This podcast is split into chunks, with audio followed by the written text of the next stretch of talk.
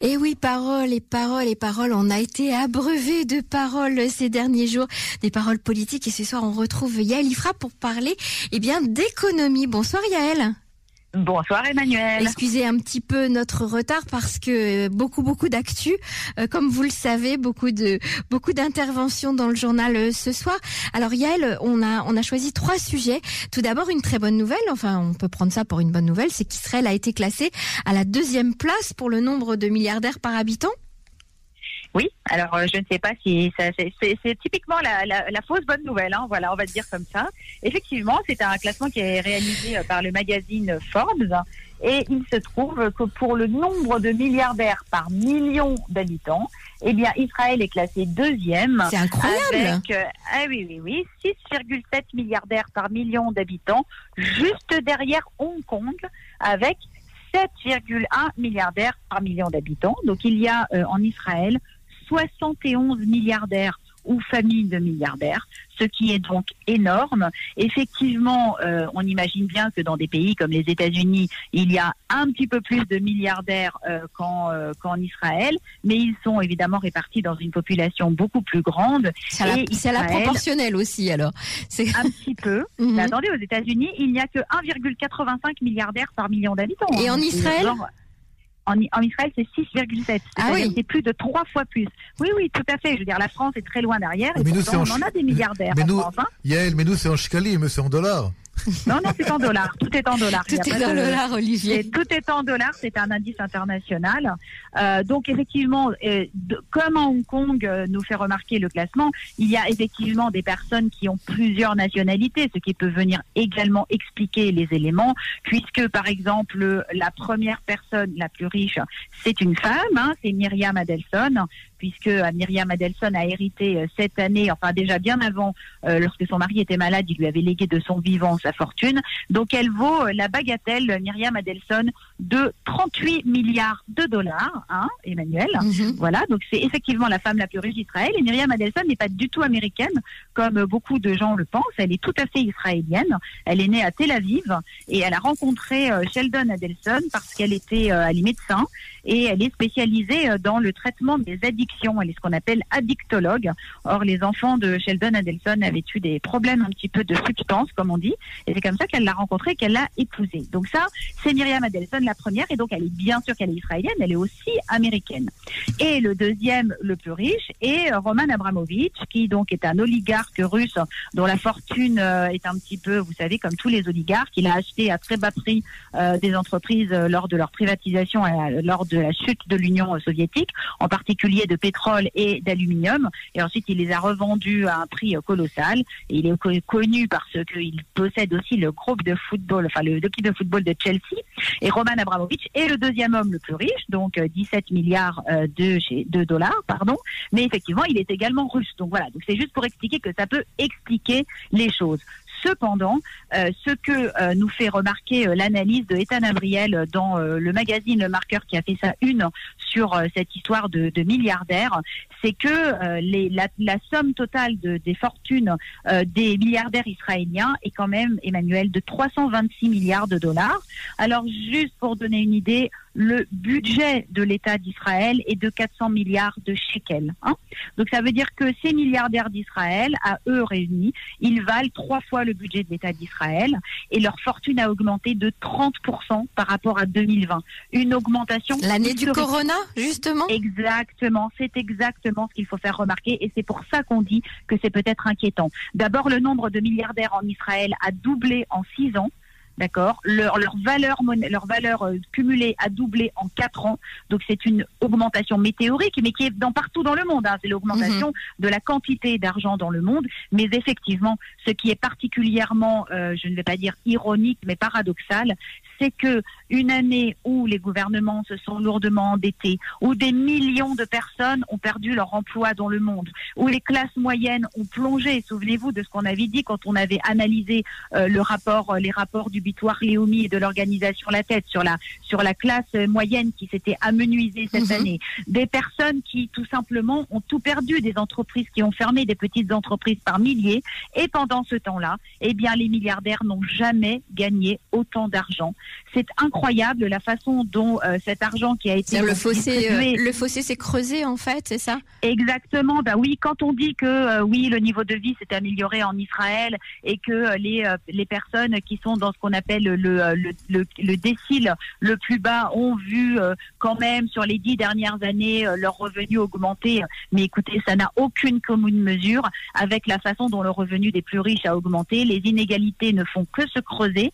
Vous savez qu'Israël est un des pays les plus inégalitaires du monde et on est très content, très content d'avoir des milliardaires. C'est pas qu'on n'est pas content, on veut pas être la Corée du Nord. On a envie d'avoir des entrepreneurs et puis si vous regardez finalement dans euh, les personnes les plus riches, ce sont des personnes qui ont quand même fait leur fortune eux-mêmes. Je veux dire, Sheldon Adelson n'est pas né riche. hein. Il a fait sa fortune, bon Mhm. certes avec des casinos, hein, Emmanuel, mais enfin quand même. Euh, de la même façon, euh, euh, quelqu'un comme Patrick Drahi, qui est le- la quatrième personne la plus riche d'Israël, n'est pas quelqu'un qui est né riche, c'est quelqu'un qui s'est fait. La famille Wertheimer avec la société Iscar, qui a commencé avec une petite usine dans une cour de maison à Naharia, qui est devenu un empire, qui a été acheté par, qui a été racheté par la société de Warren Buffett. Donc tout ça, c'est magnifique, ce sont des très belles histoires. Ce sont des autodidactes. Hein Mhm. Exactement, exactement. Ce sont ce qu'on appelle des self-made men. Mhm. Sauf que le problème, ce n'est pas tellement euh, de, de pouvoir euh, pourvoir à un environnement qui va euh, favoriser euh, l'enrichissement et les affaires, c'est que ces personnes, lorsqu'elles font leur fortune dans un pays, il faut qu'elles rendent au pays et autrement que par la philanthropie, si je peux me permettre. Il n'y a pas que les donations aux fondations euh, pour pouvoir rendre ce qu'on a. On avait, Voilà. on avait eu l'occasion de parler dans une de, de, de vos revues de presse justement de, de l'impôt, euh, l'impôt des grandes fortunes. Absolument, l'impôt sur les sociétés euh, est absolument euh, insuffisant en Israël. Il est très bas. Il y a en plus des lois qui sont spécifiques pour les sociétés exportatrices qui leur permettent d'être totalement exemptées d'impôts. Et là, ce n'est pas dans l'article que j'ai analysé, mais aussi j'avais lu quelque chose sur, par exemple, Gil Schweid, le patron de Checkpoint, qui raconte partout qu'il ne touche qu'un dollar de salaire. Vraiment, hein, c'est presque la mère Teresa des entreprises, hein, si on l'écoute. Sauf qu'en fait, si on regarde ce qui touche en option tous les ans, c'est des centaines de millions de dollars. Donc il y a une très grande hypocrisie aussi ici. Et en Israël, il faut dire que nous ne sommes pas encore arrivés à la maturité dans la façon dont la société regarde les patrons et dont la société regarde les grandes entreprises. Parce que oui, effectivement, une société capitaliste, c'est une société qui est souhaitable. On veut de la liberté dans le commerce, dans les affaires. L'entrepreneuriat, c'est un des moteurs les plus importants et de la vie sociale et de la vie d'un pays. Mais il faut pour autant que l'État joue son rôle de régulateur et les inégalités parce que, comme on en a parlé avec cette histoire d'absence d'impôts, vous savez, sur les successions, eh bien, si on ne Par remet exemple. pas cet argent euh, de toute façon, d'une certaine façon, en jeu à Mhm. chaque génération, eh bien, on se retrouve avec des générations entières, une classe entière de milliardaires qui, qui vont léguer toute leur fortune à leurs enfants et une classe derrière de, de citoyens israéliens qui travaillent très dur, qui prennent des risques aussi pour que le pays se développe et vive, qui servent à l'armée et qui, eux, ne profitent pas de cette croissance comme ils le devraient. Donc voilà, ce n'était pas du tout critique par rapport aux milliardaires. Bien sûr. On leur souhaite euh, beaucoup de bonheur, hein, mais on souhaite euh, effectivement que cette société devienne plus égalitaire. Et j'ajoute que le pouvoir corrompt, que l'argent corrompt, et que l'on voit également en Israël les dégâts que font les collusions entre les grandes fortunes, les médias et la politique. Je ne m'étendrai pas sur le sujet, mais ça aussi c'est important pour la bonne santé d'une démocratie. Alors, il y a elle euh, justement, puisqu'on parle de, de coût de la vie et de cherté de la vie, euh, on, on apprend que on peut déposer euh, des plaintes collectives contre la vie chère. Ça, comment ça se passe exactement? Eh bien, c'est une loi, c'est une loi qui date déjà de 2006, euh, donc la loi des plaintes collectives, euh, qui a été euh, mise en place pour permettre à des citoyens de s'organiser. Donc, c'était bien avant la réforme du cottage, Emmanuel. Mhm. Et donc, effectivement, ça permet à des citoyens de s'organiser en groupe et de déposer collectivement plainte. Mais c'est pas seulement hein, euh, pour la vie chère. Moi, je vais parler de la vie chère, mais ces plaintes collectives peuvent être dirigées contre une compagnie d'aviation, euh, contre un fabricant d'automobiles. Enfin, vous savez, toutes les plaintes collectives comme on peut en voir beaucoup aux États-Unis. En France, c'est ça, c'est très à l'américaine en fait, hein, comme système. Oui, tout à fait, mais ça, ça peut être très utile et ça permet, euh, quand euh, elles sont bien gérées et bien administrées et que l'administration joue son rôle, euh, effectivement, ça permet quand même de faire contre-pouvoir. Alors en Israël, il y a pas mal de, de plaintes collectives qui sont déposées tous les ans, un petit peu moins dans le domaine de la concurrence, et donc cela fait partie des sujets qui ont été abordés dans le rapport du contrôleur de l'État et dont je n'avais pas parlé la dernière fois.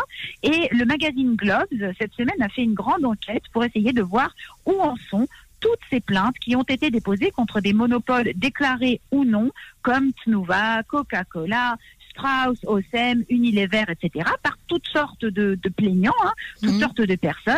Euh, alors, comment ça se passe en Israël? Alors, vous n'allez pas vous imaginer, Emmanuel, que vous pouvez juste déposer plainte. Ce n'est pas comme ça. Vous devez demander l'autorisation d'abord à l'autorité de la concurrence de pouvoir déposer plainte.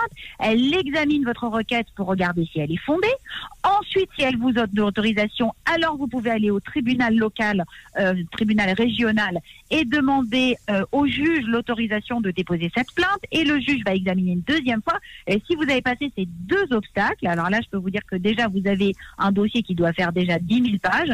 Alors là, la plainte est déposée. Et alors là, le magazine Globes nous explique que sur les 50 plaintes collectives qui ont passé hein, toutes ces barrières que je vous ai euh, que je vous ai indiquées et qui ont été déposées depuis 2011, euh, hein, depuis après la révolte euh, du cottage, eh bien, il ne s'est juste rien passé. Car en fait, elles sont toutes en attente, mais en permanence il ne se passe rien. Les processus prennent des années parce que on demande un niveau de preuve qui est complètement impossible à, euh, à obtenir, à savoir que personne n'est d'accord sur la façon dont on doit définir un monopole, dont on doit définir un abus de position dominante, qu'est-ce que c'est qu'un prix exagéré, et la charge de la preuve repose entièrement sur le plaignant.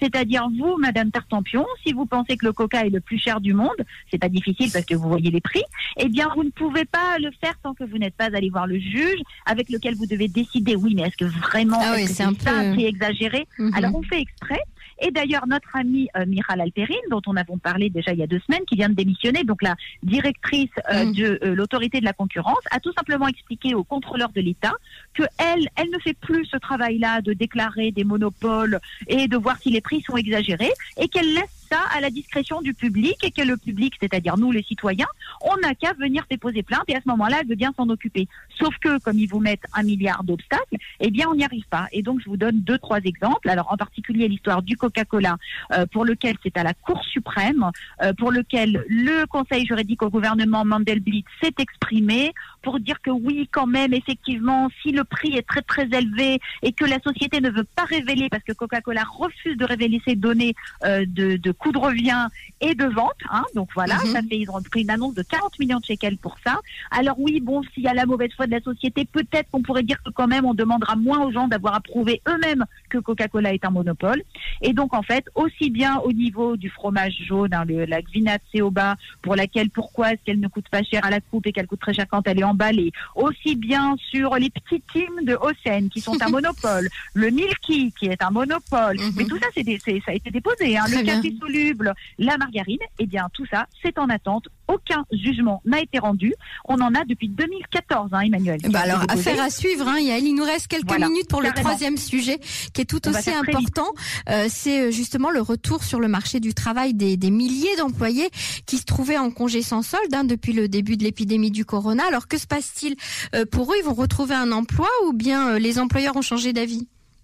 Bah, on a beaucoup parlé euh, des salariés pendant tout ce temps-là, et à raison, hein, puisque c'était quand même eux les chômeurs. Et puis euh, les entreprises ont été largement aidées par l'État. Je parle pas des petites entreprises, mais des grandes. Et ben, ce qui s'est passé, c'est que à la fin, ben, la, à la fin, c'est-à-dire quand on est revenu du corona, la balance s'est quelque peu inversée, puisque les Israéliens bénéficiant pour une fois de quelque chose qu'ils ne connaissaient absolument pas, à savoir l'État-providence pendant plus de trois mois, euh, ne réussissent pas à lâcher, sont devenus accros aux prestations sociales et que de nombreux salariés qui n'ont euh, ni famille, qui sont jeunes, qui habitent même chez leurs parents, etc., euh, eh bien, continuent à toucher leurs indemnités. Bon, psychologiquement, de nombreuses études d'économie comportementale ont montré que quand on a un avantage social qui est consenti par un État qui n'est pas très généreux, on l'exploite jusqu'à la moelle. Donc, la plupart des, gens ont l'intention d'user leurs indemnités chômage et donc ne reviennent pas sur le marché. Mhm. D'où les nombreux reportages qu'on voit sans cesse, Emmanuel. Mais d'un autre l'autre côté, eh bien, ce que ce qu'on ce qu'on apprend, c'est que les entreprises, elles, eh ben, elles ont fini par s'adapter, puisqu'il n'y avait personne qui revenait, puisqu'elles cherchaient des salariés sans en trouver, elles ont entamé, Emmanuel, entendez-moi bien, un processus de gain de productivité. C'est extraordinaire.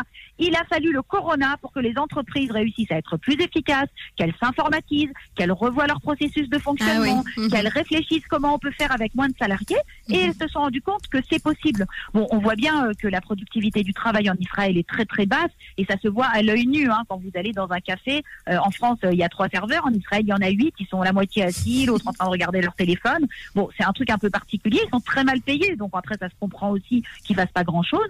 Donc on a découvert en Israël les vertus de on peut travailler bien et avec moins de monde. Et ce, que, ce sur quoi nous alertent les différentes études qui ont été sorties et par le LAMAS, donc l'équivalent de l'INSEE, et par le bureau, euh, que, enfin le, le Cherut Asuka comme la NPE, c'est que les salariés feraient mieux de se réveiller parce que quand ils vont arriver sur le marché du travail, les entreprises auront déjà rendu les choses plus efficaces. On estime dans la mode et dans le commerce qu'il va, on va supprimer environ 15 000 emplois, c'est-à-dire 10% des emplois. C'est énorme. Exactement. Idem dans la restauration où de nombreux restaurants, bah, avec eux, ils ont vraiment pris plein la figure. Ils ont réduit leur menu, ils font beaucoup plus de livraison, ils se débrouillent avec moins de main d'œuvre. Et ils ont augmenté leur prix d'ailleurs ils ont augmenté. Ah oui, ah bah en plus, bien entendu. Mhm. Les restaurateurs ont découvert, nous racontons dans l'article, les, euh, les beautés de la cuisine. Ils se sont, ils sont rentrés en cuisine. Ils ont un petit peu appris à mhm. connaître leur entreprise. Ce ne sont pas juste des patrons. Et donc en fait, c'est assez intéressant parce que euh, on a une professionnalisation en quelque sorte de la gestion de, des petites entreprises et même de grosses entreprises. Et on, licen, on a licencié partout, y compris dans les assurances. Donc attention, les salariés, euh, les indemnités chômage certes, elles, vont, être prolongées pour certains. Cela ne veut pas dire qu'il ne faut pas retourner sur le marché de l'emploi, parce que plus ça va aller, plus ça va être compétitif, plus ça va être difficile de trouver et les employeurs ne vont pas toujours courtiser les salariés. Alors Avigdor Lieberman a déclaré aujourd'hui, puisqu'il euh, est, censé recevoir le ministère euh, des Finances, qu'il a l'intention de lancer sur le marché du travail euh, la population orthodoxe, en tout cas de les encourager à rentrer sur le marché du travail. Oui, bon, lui souhaite bon courage. Hein. Voilà, comme m'a dit une fois un ami, euh, un ami qui travaille au ministère des Finances, euh, le rapport de l'OCDE était sorti et puis euh, il, il, indiquait qu'il fallait encourager les populations ultra-orthodoxes à rentrer sur le marché du travail. Il m'a dit, oh, ça nous fait sourire. Hein. À chaque fois, on a cette petite remarque. Hein. Tout le monde sait que ça ne sert à rien et que ça ne donnera jamais rien. Mais bon, ça leur fait plaisir à l'OCDE. Donc on va le dire un peu comme ça. Espérons, hein, espérons, mais euh, il faut des, il faut des, euh, des, euh, des, incitations très très fortes et des incitations négatives aussi bien que positives. Yalifra, merci beaucoup. On vous retrouve la semaine prochaine pour votre revue de presse économique. Shabbat shalom à vous. Merci Emmanuel.